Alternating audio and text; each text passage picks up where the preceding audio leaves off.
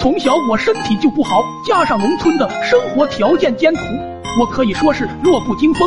刚上学的时候，班主任是我舅，因为学校离家比较远，中午放学回家来回一趟要一个多小时，加上低血糖，如果不及时干饭，容易晕倒休克，所以家里经过商讨，决定让我中午去舅舅家里吃。但我发现一个问题，好像舅舅家里也不富裕，因为他家做的菜都不怎么放盐。让我着实难以下咽。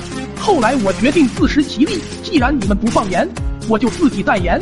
于是第二天我早饭都没吃，就从家里倒腾了一点盐。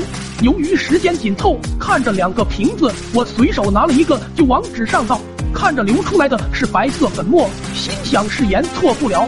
然后我就用纸包着来到学校。那天上午最后一节课是体育课，我提前来到舅舅家准备干饭。此时桌子上已经端上来了一碗汤，我拿出用纸包着的盐准备放进去。这时候舅妈端着菜出来了，她看见我拿着个纸包往汤里面倒白色粉末，吓得面色惨白，当即大声喝道：“你在干什么？”我被这突如其来的吼声吓到了，整个人愣在了原地，纸里的盐还在往汤里面下。此刻舅舅也回来了，似乎想到了什么，对我劈头盖脸一顿骂。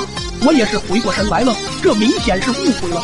于是我为了自证清白，端起汤解释道：“我刚才放的是盐，不是毒药。不信我喝一口汤。”舅舅见状，急忙阻止：“不要想不开呀，不就是想加两分及格吗？我给你加就是了。”然而已经晚了，我已经咕噜咕噜喝了几大口，到嘴后我也觉得味道不对，怎么会是甜的？可还没来得及多想，由于没吃早餐的原因。